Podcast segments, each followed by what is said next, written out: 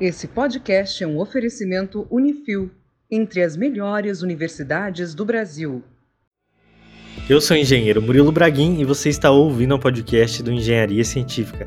E quem diria que ondas de rádio detectariam incêndios? Bom dia, boa tarde, boa noite, engenheiro Leonardo Negrão. E hoje eu descobri que a gente está ouvindo a floresta.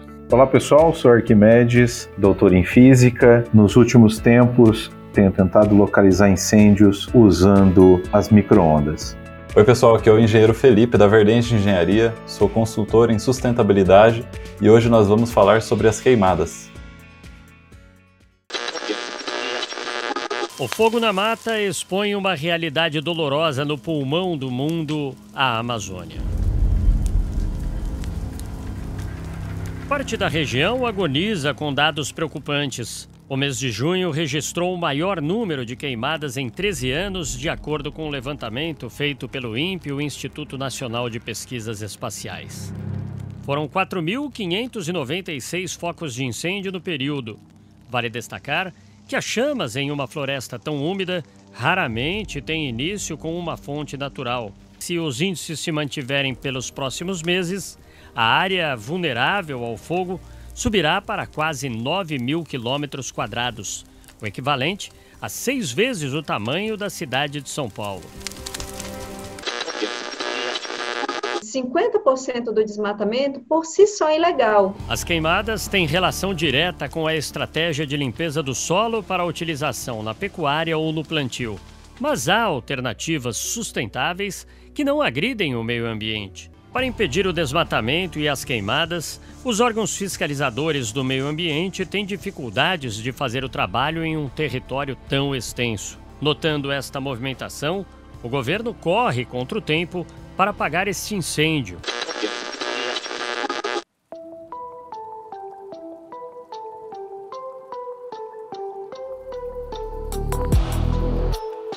Todo governo tem recorde, né, de queimada. Todo ano lá tem tantos mil campos de futebol queimados na Amazônia. Exatamente. Esse aumento da frequência das queimadas, ela está acontecendo não por causas naturais, mas sim por causas humanas. Por causa do Bolsonaro?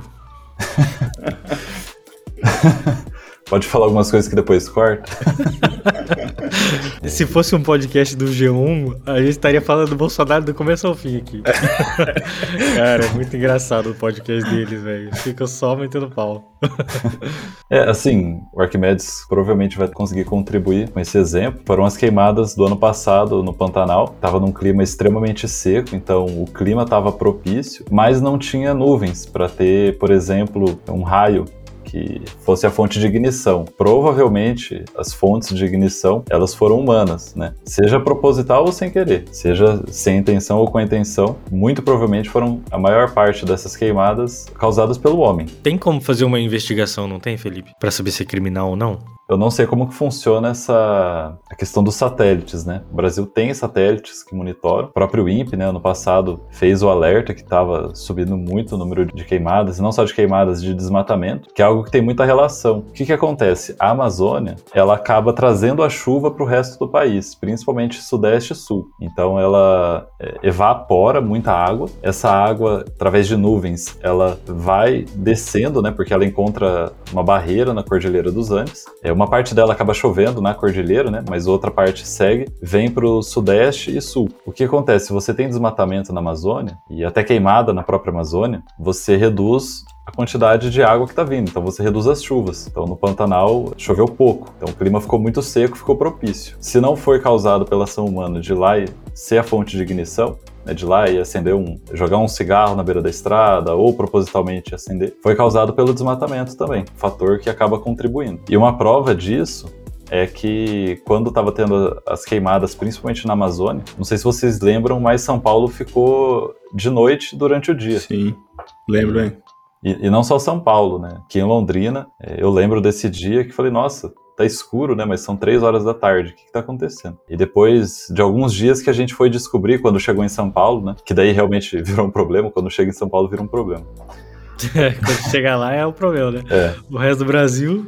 É, Tá exato. tá. Daí os pesquisadores coletaram amostras de material particulado e conseguiram detectar que realmente estava vindo da Amazônia. O que que tava vindo? A fumaça, quando tem a Ah, queimada, tem muito particulados que eles acabam subindo, foram carregados pelo vento e pelas nuvens e acabaram encobrindo o céu de São Paulo. É uma prova que está tudo ligado, não dá pra gente olhar de uma forma isolada. Toda essa questão que você falou sobre essas nuvens serem formadas na Amazônia e virem pra cá, pro sul e sudeste, isso é o chamado de rios voadores, não é?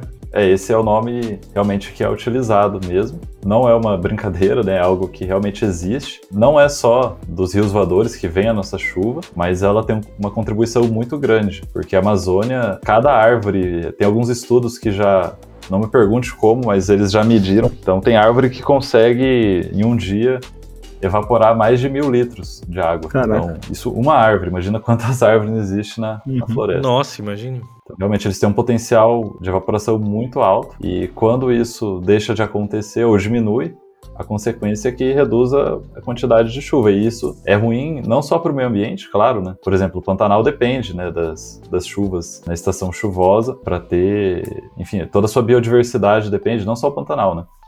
É, a Mata Atlântica também. Mas o Pantanal tem uma influência muito grande, né? Quando você não tem essa chuva, além da questão ambiental, tem a questão econômica, porque a agropecuária também sofre. As lavouras, elas é, precisam de água, né? São é, indústrias a céu aberto, elas dependem do regime de chuva. Quando você tem essa redução, acaba prejudicando muito. Então não é só uma questão de ambiental, uma questão econômica também e de sustentabilidade pensando no país ao longo prazo, né? Não deve ser, assim, esses incêndios criminais não, não são de, de grandes empresas, porque esses caras têm, têm conhecimento, né? O cara não vai querer prejudicar eles mesmos, né? Um outro tipo de foco dessas queimadas são as queimadas para fazer a limpeza, né, entre o plantio e outro. Só que são queimadas que, em teoria, né, elas devem ser controladas. Você não pode simplesmente né, ter uma propriedade agrícola e sair tacando fogo é, aleatoriamente. Você tem que ter, inclusive, autorização. Você tem que avisar todos os órgãos competentes que você vai estar fazendo aquela queimada controlada. E teoricamente não é floresta, né? Seria, tipo, área de plantio, né? Será? Isso, exatamente. Mas quando ela é feita descontrolada, Ela pode espalhar pra uma área preservada, por exemplo, né?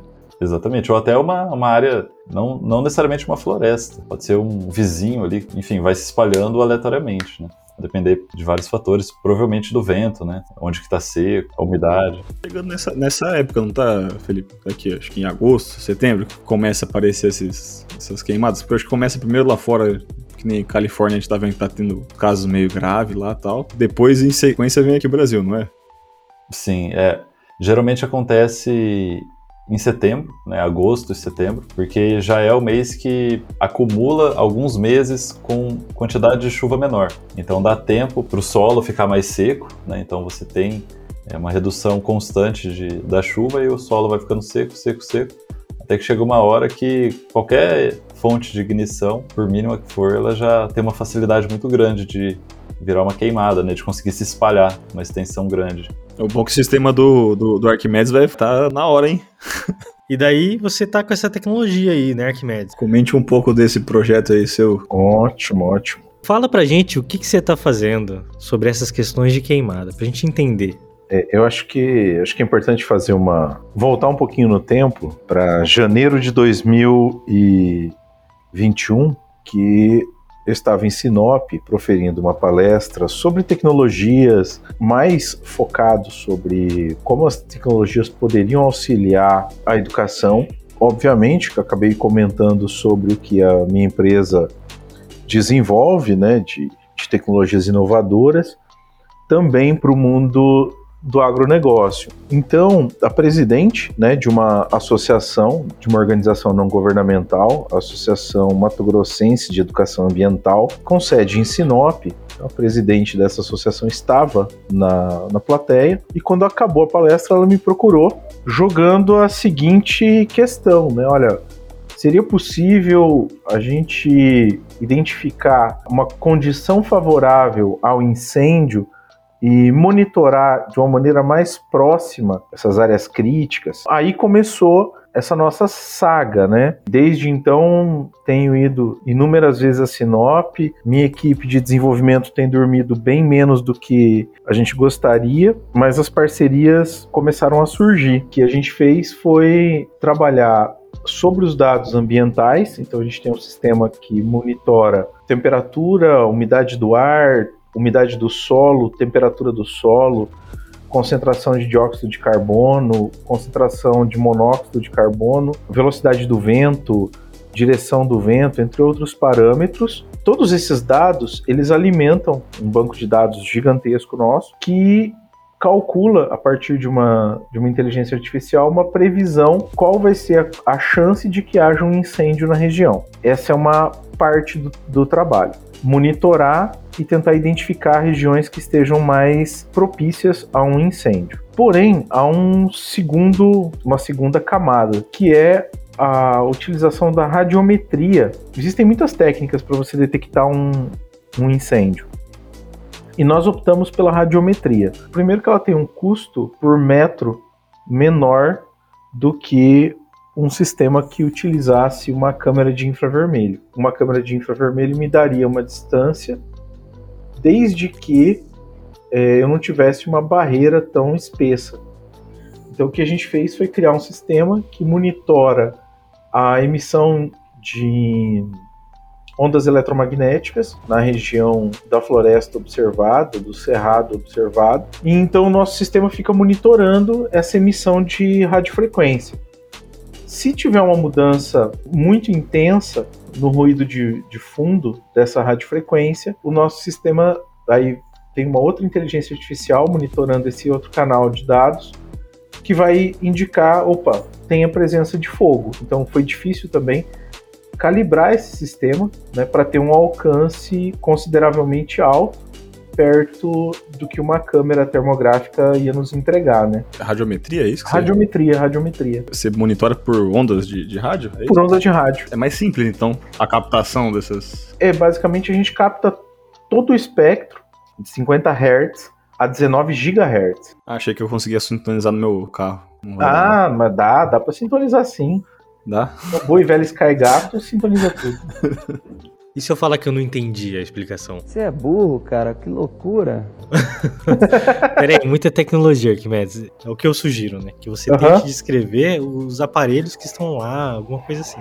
Tá. Imagina que você tem uma, uma estação meteorológica, só que essa estação, ela tem, além de todos os equipamentos padronizados dela, ela tem mais equipamentos que uma estação meteorológica comum, e ao invés dela ficar se preocupando se vai chover, ela se preocupa se tem condições de pegar fogo. Certo. Então essa é a primeira parte, né?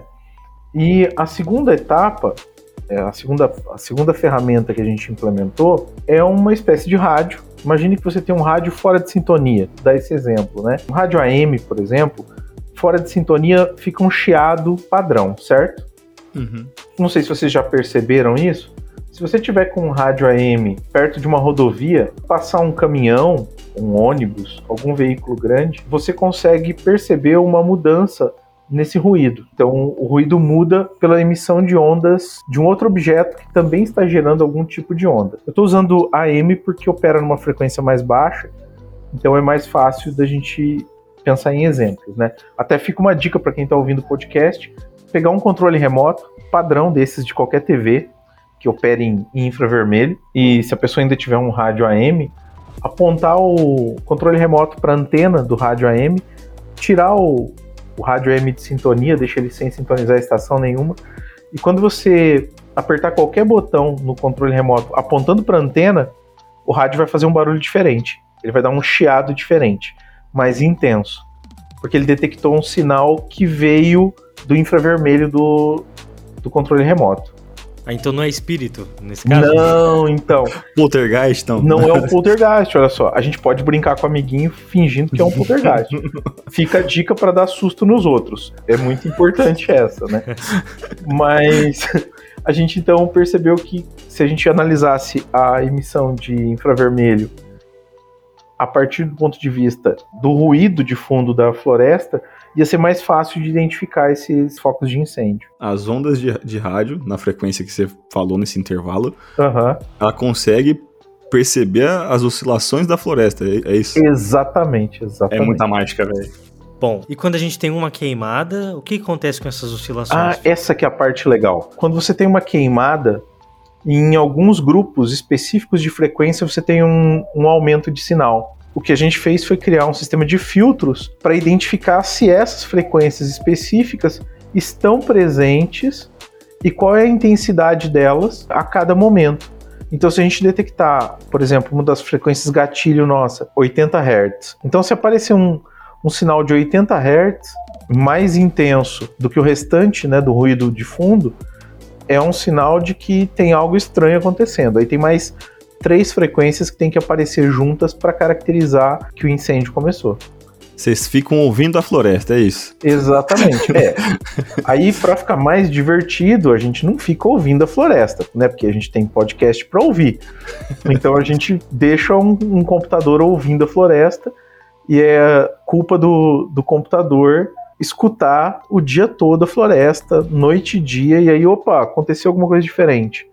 Ele altera lá no servidor a, a condição, dizendo: olha, tem fogo nessa direção. Vocês só fazem a parametrização do que, que de alertas de Exato, exato. Vamos dizer assim, que uma anta ela vai andar no meio dessa floresta, começar a mexer em tudo, né? Por que, que você escolheu a anta? É porque a anta é um bicho grande, cara. É. é um bicho gordo, sei lá, meio desajeitado, sabe? Uhum. Eu, eu, imagino que a anta andando aí, ela vai mover tudo que tiver de vegetação e tal. Aí o rádio não vai ficar meio maluco? Não, porque ela vai produzir, obviamente, sinais audíveis, né? Só que são ondas mecânicas. A gente está procurando em ondas eletromagnéticas. E aí ela não altera suficientemente essas, é, esse ruído de fundo padrão.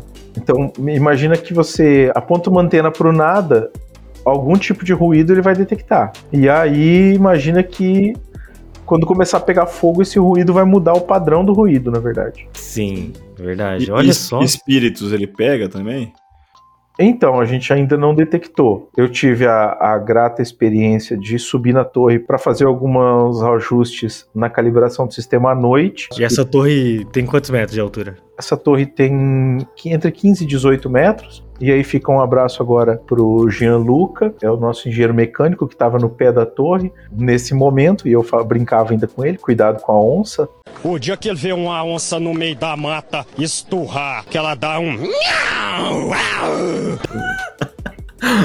Fico feliz dele não ter me abandonado, pegado do carro e ido embora e me deixado em cima da torre. Ele foi, foi um combatente que conseguiu ficar lá por um bom tempo na escuridão enquanto eu fazia os ajustes. Mas assim, a gente então tem, tem trabalhado agora para otimizar esse processo de detecção, deixar o mais mais limpo e, e, simples possível. Temos trabalhado também na interface de usuário, porque ao receber um alerta, o, o usuário pode acionar, também tem uma câmera, uma speed dome na, na torre, para ele poder fazer a, a observação e checar se o fogo está mais próximo, se o fogo está distante. E qual que é a área que, ele, que cobre o sistema? Esse é, esse é uma, uma, um ponto bem importante, porque assim, como ele depende de um processo de captação de dados, análise de dados e de uma inteligência artificial operando por trás de tudo isso, a gente vai precisar de muita. Quanto mais informação a gente tiver, melhor vai ficar essa parametrização. Então, hoje a gente está lançando o sistema para operar em torno de 8 km. Né? A nossa meta é chegar aí a 50, 60 quilômetros ou até mais. Isso uma torre. Uma torre, caso. uma torre. Mas teria que ter uma torre a cada 8 km. Uma torre a cada 16 km. Burrice. Isso. E como que é essa torre? Ela é um, uma torre tipo de celular, assim? Parece uma torre de celular. A gente construiu ela já pensando nos sistemas de manutenção, instalação. Então ela é uma, uma torre com alguns diferenciais.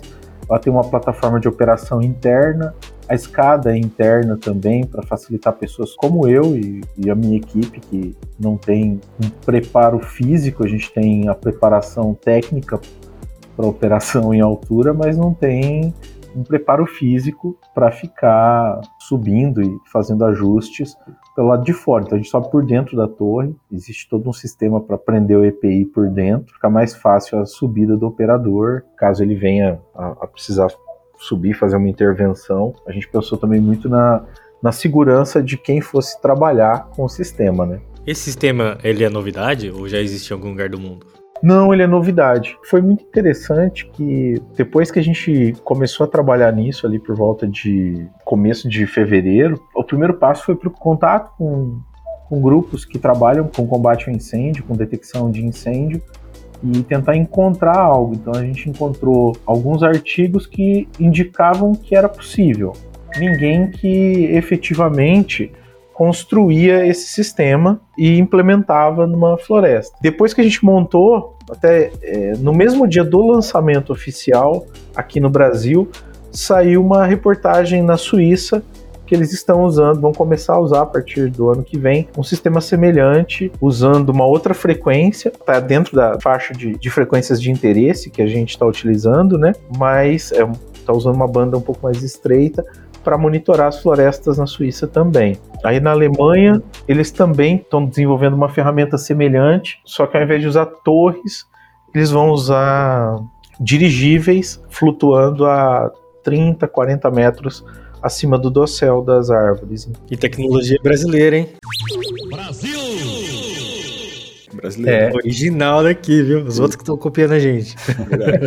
Se precisar de um nome aí, ô Arquimedes, fala comigo aí que a gente pensa aí, a gente bola alguma coisa aí, um nome legal. Opa, beleza. já, já vamos pensar então.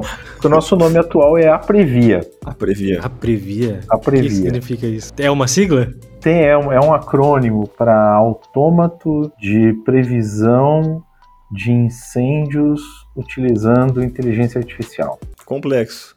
Complexo. A gente tem que pegar alguma coisa mais parecida com o robô aí entendeu? Uma coisa ah, assim, mais, comer, mais comercial, um negócio mais comercial. O robô, o ficou maravilhoso, né? Eu vou, eu vou eu não sei se vocês já patentearam um robô ou eu posso patentear. Pode patentear, isso aí é meu presente para você.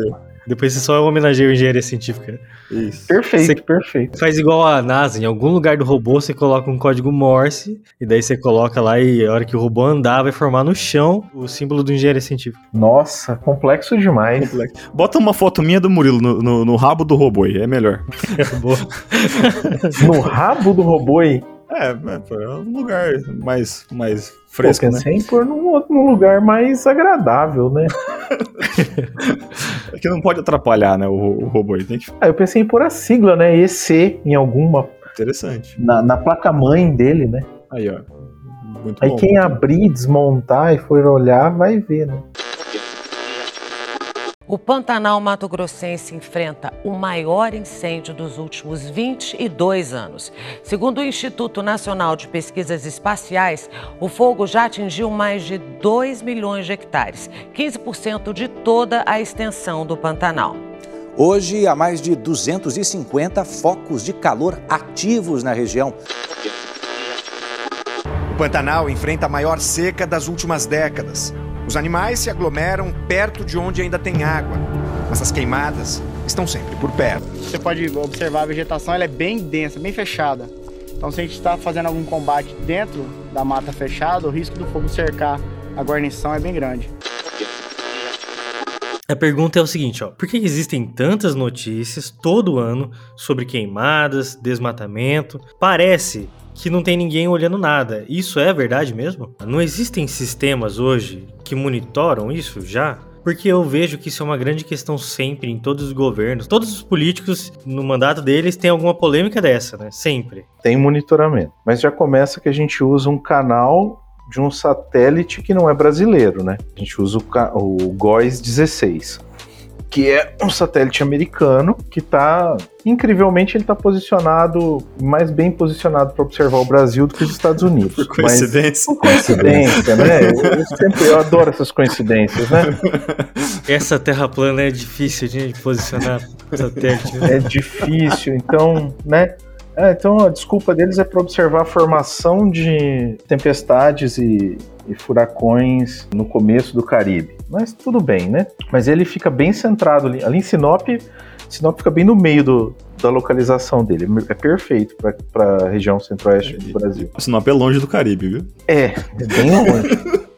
Mas então a gente, a gente consegue ver assim. Então existe esse satélite, existe uma, não sei se há um acordo, né, porque qualquer um de nós com um receptor de UHF e o equipamento adequado para decodificar, que é um computador e um software, vai conseguir fazer a decodificação da informação desse satélite. Então, o que o Brasil faz é pegar essa informação e fazer uma análise. O problema é, aí a gente começa com algumas questões que você tem que ter uma. Até você enxergar o incêndio, ele tem que ter uma proporção considerável para que seja visível do satélite. Então não é qualquer queimada que vai proporcionar isso. Né? Como o Felipe apontou, para você queimar uma área, você pode usar, não é indicado para o manejo, mas existem condições muito específicas nas quais você poderia usar a queimada e ela tem que ser autorizada. E aí, para observar esse tipo de queimada, alguns governos estaduais têm acesso a uma rede de satélites melhor, uma definição melhor, e aí eles conseguem então ter uma observação de uma frente de fogo menor. Porém, se o ambiente estiver muito seco, como o Felipe apontou, facilmente você perde o controle. E ao perder o controle, aí a coisa fica complicada. Então, a observação, ela é sempre a posteriori. Tem que estar tá pegando fogo para você poder observar e tem que estar tá com muito fogo. É igual monitoramento de meteoro, que a gente só sabe que passou duas horas depois, que ele já passou aqui. Isso, mais ou menos assim. Aí o que acontece? Tem o detalhe do delay do satélite, né? Você tem aí 30 minutos de atraso entre uma imagem e outra. Porque o domo, em alguns lugares. É, a distância do domo. O domo da Terra plana, pô, esse te falar, cara. Exato, exato. Vai ser outro podcast de conspiração, cara. De teoria da conspiração. É. E tem essa questão de, do atraso da informação e aí o tamanho da queimada. Então você tem vários pontos que vão atrasando até você conseguir levar uma equipe ao local. Isso era uma questão que eu ia perguntar, sabe? Porque, assim, a gente tá monitorando incêndios lá. Uhum. E aí o incêndio é lá na PQP do. Então, do é fim do mundo. De guerra. Embaixo da antena onde você colocou lá no meio do nada. Isso. O que, que faz? O que que faz? Faz nada, né? Você vai ter que levar uma equipe lá. E como é que você leva uma equipe lá? Ah, tá.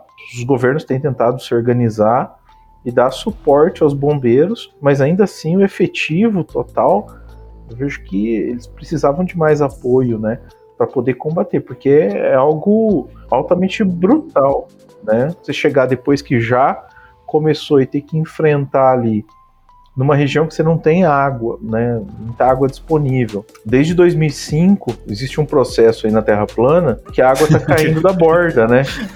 Então ela não está voltando. Está esvaziando, exatamente. Então é, existe um mito até de um aquecimento global, né? E, então, por exemplo, a gente olha as, as secas, elas tendem a se tornar mais intensas a cada ano. Obviamente, você tem material orgânico seco, que é também chamado de material combustível. Ah, pode ser que caia um raio proveniente de uma descarga atmosférica? É possível. Né? A gente monitora também na torre descargas atmosféricas. Aí entra um, um ponto. O ano passado teve um acidente na rodovia e um carro explodiu. Aí começou o fogo. Aí teve um, uma outra situação que foi uma máquina que pegou fogo. A máquina estava colhendo, pegou fogo e o fogo foi se alastrando, não conseguiram domar o fogo, ele passou da plantação para a floresta. Sempre a gente vai ter então a intervenção humana, como uma região, se a gente pensar no Pantanal, uma região extremamente pouco povoada, mas é povoada. Tem lá uma pessoa que está morando numa casinha no meio do nada, tá pegando fogo perto da casa dela, pode morrer ali, né? Fora a perda para fauna e flora que também são gigantescas. Então a gente tem que proteger essas pessoas, proteger esses animais. E aí tem então a ideia justamente a gente pensar assim, opa, eu tenho 95% de chance de ter um incêndio naquele local hoje. Então espera aí, vamos deixar já o avião abastecido, porque talvez a gente vai ter que pulverizar água lá, né? Ah, que interessante. Então antecipa. É, Faz meio que uma é estatística. Isso, exatamente. A gente trabalha com data para isso. Então vai armazenando dados e a partir dessas informações, então o Corpo de Bombeiros consegue, a Secretaria de Meio Ambiente vão conseguir ter essa informação antes. Opa, pode ser que queime, que vai, vamos ficar em alerta, mas é melhor ficar em alerta e não acontecer nada do que, opa, não ficamos em alerta, até para informar as pessoas que moram na, em, nessas determinadas regiões ou que estão ali por turismo, né? Para saber, opa, ó, tá com risco, não vamos hoje brincar de fazer fogueirinha, né? Hoje não é um dia legal churrasco para fazer churrasco, né? É, então são muitas as formas de você colocar colocar fogo. É muito fácil, né? Numa condição como a, a, as secas que a gente enfrenta, né? Nos dias que eu fiquei, por exemplo, testando diretamente o equipamento, eu me lembro dos valores, eu não olhei hoje os dados, mas é, nos dias que a gente estava lá, por volta das quatro da tarde, a umidade do ar era em torno de 25, 20, até 18%, numa temperatura Caramba. média de 42. Meu Deus. Nossa, É, é tipo. É um forno. É, exatamente. Então esse é o ponto, né? Se tiver seco o suficiente, então agora, conforme começa o, o período das secas, né, a tendência é, é- é aumentar a- os incêndios, porque você tem material combustível, tem energia disponível, só ter vento para empurrar, né? Mas o bom é que, como tem bastante informação, Arquimedes, você falou, você monitora a descarga atmosférica, vai, vai cruzando essas coisas. Você consegue chegar mais e falar, pô, não, ali, ó, foi algum filho da mãe que levou um, um barril de, de gasolina e tacou fogo na- no negócio. Vai eliminando, né? E isso, a ideia justamente a longo prazo é ter essa informação. A gente está coletando outras informações também que não estão diretamente ligadas a incêndios. Por exemplo, a concentração de carbono e monóxido de carbono, para a gente poder estudar um pouco o quanto esse bioma realmente está sequestrando de carbono. O que me irrita, enquanto cientista, eu ficar escutando às vezes as pessoas falarem: ah, o Brasil é o país que mais polui. O Brasil é o país que mais desmata. Ah, ano passado a gente desmatou 25% da Amazônia. Ah, faz 30 anos que está desmatando 25% da Amazônia. Eu fico, meu Deus, mas então na hora que eu chegar lá vai ter meia árvore. Né? Porque tanto 25%, 50%, 75% falam, como assim? Né? Tá, é do que tinha, tudo bem. E isso comparado a, a que medida? Né? Então, o que a gente está pretendendo também é ter um mapa de sequestro de carbono. Como é que fica a concentração de carbono durante o dia? Como é que ela varia anualmente? E a gente medir isso dentro das unidades de conservação, para ter essa informação direta. Olha, cada árvore a gente está perdendo, como o Felipe falou, ah, uma árvore é capaz de fornecer X litros d'água. Maravilha, essa é uma informação extremamente útil. Quanto de carbono ela está sequestrando nesse momento? Tem diferença de um bioma para o outro? Para a gente poder defender com mais precisão os ecossistemas que estão presentes no nosso país. A gente é um país que, sei lá, 21% né, do, do PIB no último ano foi fornecido pelo agronegócio. Então há uma preocupação eu trabalho diretamente com grandes empresas do setor agro. A grande preocupação deles é como proteger o solo e a água.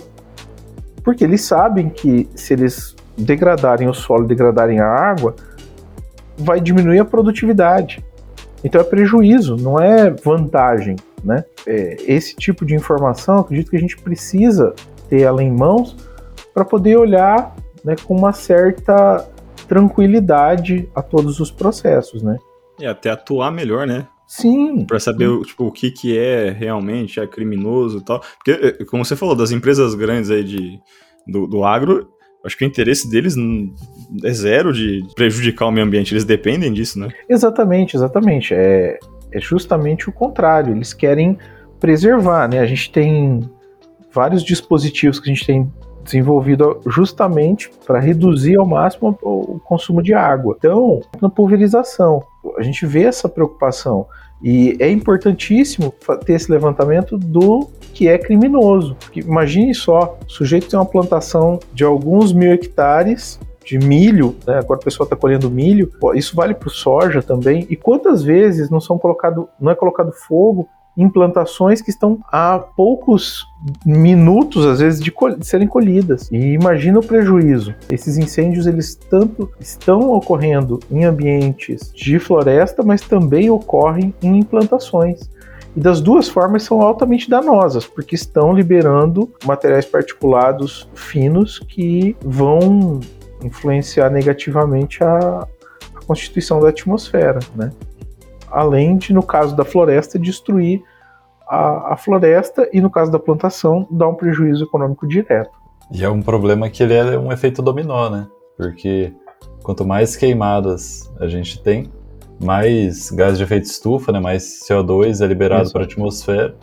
Quanto mais CO2 é liberado na atmosfera, maior, maiores efeitos das mudanças climáticas, que são mais secas, mais severas, né, que contribuem para mais queimadas, e uma mudança no regime de chuvas que deixa né, extremamente imprevisível. Então acaba tendo um efeito dominó, né? um, um puxa o outro e. Exatamente. A gente falando disso, né, né Felipe, no, no outro podcast que a gente gravou. Que uma Sim. coisa vai, é, fica sempre ligada à outra e vai piorando, né? No, no, na crise energética, lá, crise hídrica. Uma coisa vai piorando a outra e, você só complica mais, né? Tipo, a situação. Exatamente. Mas eu acredito que, que, que esse caminho de, de, buscar informação, de você monitorar as condições, quase que em tempo real, assim, você tem que investir nisso, né? Não tem, não tem jeito para poder você conseguir ter mais um, um controle e, e até para atuação, né? Tipo, quando for alguma coisa criminosa, poder atuar e coibir essa, essas práticas, né? Ah, sim. Eu acho que é essa a intenção, né? É, exatamente, exatamente. Porque aí a gente tem registro de tudo, né? Então, você tem informação em tempo real, justamente para ter essa, essa tomada de decisão mais rápida, tentar encontrar quem é o culpado dessas queimadas, porque costumo dizer que a gente passa vergonha internacionalmente, né? Sim, com certeza.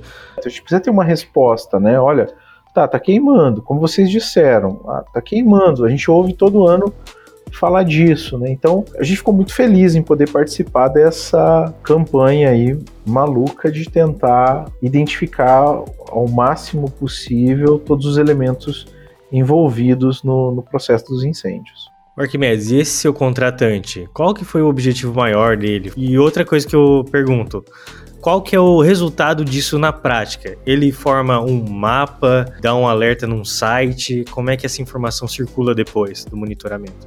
Boa. Então, assim, é, a intenção da associação, a meu ver, é, é justamente poder, primeiro, conhecer melhor o bioma, para poder fazer uma, um trabalho de conscientização com as pessoas de como o fogo é prejudicial que não é uma, uma forma de manejo adequada. Por isso, a gente fez parcerias com a Universidade Pepperdine em Malibu, na qual a gente, a gente já tem, né? A Ana Paula já tem um, trabalho mais próximo no aspecto educacional. Então, a gente vai envolver esse projeto para poder multiplicar com as crianças, mostrando para as crianças, na verdade vão ser crianças de vários países do mundo que vão ter acesso a esses dados para entender como funciona o nosso bioma e, e criar uma consciência maior de preservação. Obviamente que as crianças brasileiras, a gente quer poder apresentar isso de uma maneira simples para também trabalhar a conscientização dessas crianças, né, para que elas entendam que elas, por mais que eu esteja agora a alguns mil quilômetros de distância, eu dependo da Amazônia não porque eu moro perto da Amazônia, mas porque eu moro no mesmo planeta onde ela está. Com certeza. E porque sente, né? Mais do que isso, sente na pele depois. Eu acho que o ser humano precisa um pouco disso para conseguir se conscientizar, né? É, então, é, eu vejo que é essa, esse caminho né, que a, a MEA buscava e realmente buscava estabelecer uma ação direta na prevenção e proteção dos biomas próximos ali da região onde eles atuam. Vejo que esse é, essa é a grande preocupação deles. Esse projeto, essa curiosidade, ele é privado ou, é, ou ele, é, ou tem então, a gente está buscando recursos públicos, né? Quer dizer, a gente não, né? a associação. A minha empresa é uma empresa privada, então eu não posso buscar recursos públicos para isso, é, mas a minha contratante sim. Então a minha contratante está buscando recursos públicos e também buscando recursos privados de patrocinadores que querem ver a, a melhoria e a, e a, extinção desses incêndios, né? Só que aí eu não saberia, tipo, precisar para vocês assim, olha, ah, tem um apoio do governo A ou tem um apoio do governo B. Esse aspecto eu não estou envolvido, né? Ô Felipe, e você que é nosso especialista aqui em meio ambiente, o que, que você enxerga desse processo todo? Você fica animado de alguma forma ou você acha que tem muito mais coisa que a gente podia fazer para resolver esses problemas das queimadas? Com certeza tem muito mais que a gente poderia estar tá fazendo. É, exemplo disso é que esse projeto ainda não tem financiamento né, público. Deveria estar tá sendo investido né, milhões nisso, porque é um problema que pode ter um impacto que é de bilhões né, na economia. E não só isso. impacto nas, nas nossas vidas, né? E nas futuras gerações também. Fora a questão internacional, que a nossa imagem já é bem desgastada em relação a isso. Né? A gente ainda, na minha visão, a gente não faz o quanto a gente deveria estar tá fazendo, né? Mas eu vejo, assim, muito bons olhos. Faz parte é, tecnologia. Da resolução desse problema faz parte tecnologia, não tem como. Não vai ter como eles contratarem é, pessoas suficientes para conseguir atender sem inteligência. É muito mais lógico investir em tecnologia e fazer um trabalho é, mais, enfim, racionalizado, né? Muito mais inteligente isso. Arquimedes, fiquei com uma dúvida. Essas torres elas ficam assim no meio do nada, né? No meio do nada. Então, tem tipo um, um sistema de geração de energia fotovoltaica lá para alimentar? Tem, tem, que ter fotovoltaica, tem que ter um sistema de. Tem um backbone de rede de alta velocidade, tem, ela tem toda uma, uma infraestrutura própria para poder operar assim, abandonada no meio do nada. A princípio é só Pantanal ou. Já existe aí uma, uma, uma procura para outros biomas. Inclusive, o nosso calendário está um pouco atrasado, né? Mas a ideia é já em início de setembro para iniciar a instalação de algumas unidades na Califórnia também. E tem outros estados americanos que também já nos procuraram para a gente fazer a, a, instalação do sistema. O Fantástico já foi atrás de vocês para fazer uma reportagem para casa? Ontem saiu uma, uma reportagem na, no jornal Hoje, é estranho falar ontem saiu uma reportagem no jornal hoje. Né? Porque era hoje ontem, quando você viu. Ah, parece, que eu, parece que eu deixei o DeLorean estacionado fora do lugar. É, mas depois eu tenho que pegar meu hoverboard para achar onde eu estacionei o DeLorean para falar essa frase. Mas então, on, é, ontem ainda saiu uma, uma reportagem, e já tiveram várias outras matérias em outros canais, como a Record, o SBT, tem feito uma cobertura um pouco mais próxima até do processo de construção e montagem, né? Está sendo bem, bem coberto pela mídia. Tem um, um outro canal bem, bem impactante no meio de engenheiros e cientistas, que é a Engenharia Científica, não sei se vocês conhecem. O melhor canal de divulgação de tecnologia e engenharia do Brasil é esse. Exatamente, e... é o que eu tenho notado. E criação pelo, de nomes. Pelo, pelo retorno. E criação de nomes também, né? Branding. Então, branding. E, então a gente está tá bem feliz, assim, o pessoal está gostando da ideia, então há, um, há uma, uma movimentação, né, para tentar colocar esse, esse sistema para funcionar, cobrindo todo o Pantanal, né. A gente está aqui no Engenharia Científica de portas abertas para todo mundo que quiser falar com a gente para todos os empresários que estão ouvindo, se quiser entrar em contato com a gente agora, manda mensagem no nosso Instagram, no nosso WhatsApp, vai no nosso site, tem lá os nossos contatos. Fala com a gente, vamos movimentar esse mercado de uma maneira diferente, vamos transformar o jeito que a gente leva a informação que sai da sua empresa, ou da sua pesquisa, ou da sua universidade para as outras pessoas e falar que você existe, falar que você está aí no mercado, que quer conquistar o seu espaço. Né? Exatamente, aparecer, né? Aquela famosa frase, né? Quem não é visto não é lembrado. Isso é muito cara daquele Globo Repórter de ir até o Pantanal e lá no, no meio da antena, a entrevista você, sei lá, de com aquele coletinho, sabe, de biólogo. é assim que você anda no Pantanal? aquele coletinho marrom. Rapaz, eu nunca parei pra pensar, deixa eu ver. Não, eu vou com a minha boa e velha calça caque, que eu uso quase ah, todo dia. Tem várias caque. calças caque. É. Calça caque. É, aquela, sabe aquela cheia de bolso da Colômbia? É. é, é assim que eu me visto. É. Tem que botar um coletinho tático. Não, o colete tático eu acho muito pesado, porque para subir na torre a gente tem que subir com, com um EPI pesado, né? Ah, sim. Cinto de, de paraquedista, talabarte, trava-queda, é tanta coisa, Jesus, que eu até me senti meio um crossfiteiro, né, carregando tudo aquilo pra cima. Murilo é crossfiteiro, viu? Murilo, aí, ó. Murilo entende é. disso aí. Ô, Murilo, você podia então ir junto numa dessas. Aí, ó. Mas, ó, eu lembro do podcast que a gente falou. Conversou com o Felipe, o podcast lá de energia eólica, e os caras que sobem ah, na torre lá, verdade. os caras são muito crossfiteiro. Os caras sobem no braço aquela torre é, gigantesca. tá louco. 20 andares na, na Não, é, que, é, marinheiro. Tá é, é quente e fechado, né, Felipe? Que você como comentou lá. É alto, muito alto, né? E é um espaço ali quase confinado, então. Nossa! Não é qualquer um, não. Tanto que o pessoal sobe, assim, no, é, no máximo uma torre por dia, né? Quando a Ah, pessoa fala, imagina. Fala que subiu em duas, o pessoal já fala, hum, tá mentindo, né? Pescador, pescador. É. Pescador de vento. já virou pescador. Já. Mas isso tá naquele hall de profissões mais parrudas que existem. São os estivadores, que amarra navio, você já viu esses caras amarrando o navio? Os caras é muito bruto, velho. A, É. a, a corda é do tamanho do braço do cara, tá ligado? E o cara amarra na, na mão. os caras que cava poço da engenharia e os caras que sobem na torre eólica aí. Pau a pau com o pessoal que faz tubulão, né? É, são os vikings modernos.